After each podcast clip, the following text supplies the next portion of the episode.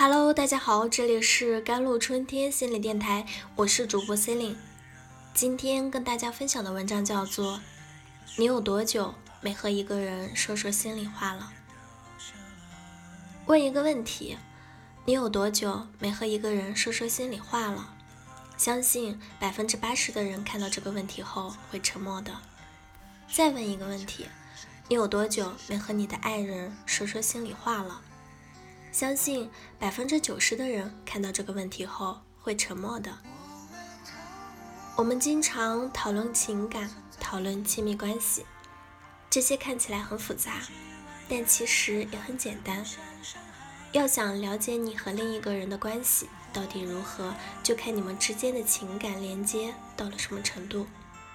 当你和另一个人在一起时，如果可以坦然地表达内心最深处真实的渴望与恐惧，同时被对方接纳和认同，我们就可以说你们两个人的关系是足够亲密的。但现实生活中，我们也清楚地发现，表达自己的真实感受，很多时候也是一件挺难的事情，哪怕是和亲近的朋友、爱人和家人之间。为什么表达自己的感受有点难？第一，怕被对方伤害。很多时候，我们真实的感受会涉及自己的隐私，比如自己的不为人知的秘密，不被社会所接受的一些态度、想法和行为等等。当我们表达这些时，其实是要冒很大风险。比如对方可能会不认同、不理解，甚至会让别人对你的看法，甚至有时候对方可能会将你的话告诉别人，让你感到难堪。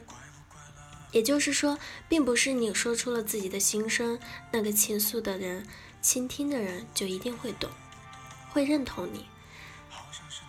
而一旦对方的回应并不是你期望的，哪怕仅仅是被忽略、被漠视。也会造成很不好的感受。第二点，怕伤害对方。在亲密关系中，尤其是爱人之间、家人之间，最初的时候，大家表达感受的意愿也是很强烈的。但是很多时候却发现，这不但不能增进彼此的感情，反而带来了很多的伤害。比如冲爱人发火是在表达自己的感受，对着家人不停的抱怨也是在表达感受。这些负面情绪和感受都是真实的，但也正因为真实，才让对方感觉更受伤。很多人提到与家人的关系时，内心的感受往往复杂的，体会到的更多是爱，并痛苦着。所以有时候我们会发现，两个人结婚久了，无话不谈的时候会变少，而沉默的时候会逐渐的增多。有人把这理解为情感的疏远，或者称之为爱情沉默症。这看起来不好，但之所以如此，是有客观原因的。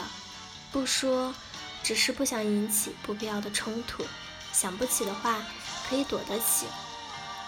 既然说多了会吵架，那就少说，甚至是不说了。根据自身的实际情况，我们可以从以下几个角度做一些尝试。第一，对于不善表达的人来说，可以试着增加表达自我的频率。但表面上的风平浪静，并不就意味着关系上的亲密。相反，有时候疏远比冲突对一段关系的影响。会更深一些。好朋友之间往往会因为一件事争得面红耳赤，但普通朋友之间，就算有再不同的看法，也会表现得客客气气。很多时候，敢于表达自我，在对方看来是自己被信任的一种信号，因而就有更多的可能增进对你的了解和信任。第二点。对于表达方式不当的人来说，要学会减少表达过程中的攻击性。宣泄情绪也是在表达自己真实的感受，但是这种通过指责、表抱怨，甚至嘲讽的方式表达出来的感受，很难被别人接受，更别说认同了。因为它虽然真实，但是带有强烈的攻击性，而攻击会本能的激起一个人的反抗和对立。一旦两个人处于对立的关系，谈理解和认同就很难了。所以我们会看到，真正让人感到温暖的交流，往往是一种去除了攻击性的表达。运用这种表达方式的人，更多在说的是：此刻我的感受是什么样的呢？而不是评判，甚至指责对方哪里做的不对。真诚地谈论自己的感受，可以让对方站在你的角度看问题，真正的理解和接受你。当然，表达自己真实的感受不仅限于表语言，语言只是众多表达方式中的一种，很多非语言的表达方式对传递情感也有着很重要的作用。一个肯定的眼神。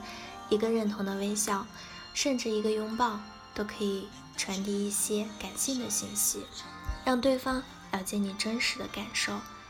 只要能让对方感受到你真实的情感，那么这种表达就是有力量的。好了，以上就是今天的节目内容了。咨询请加微信公众号 jlct 幺零零幺，或者添加我的手机微信号幺三八。二二七幺八九九五，我是 c e l i n e 我们下一期节目再见。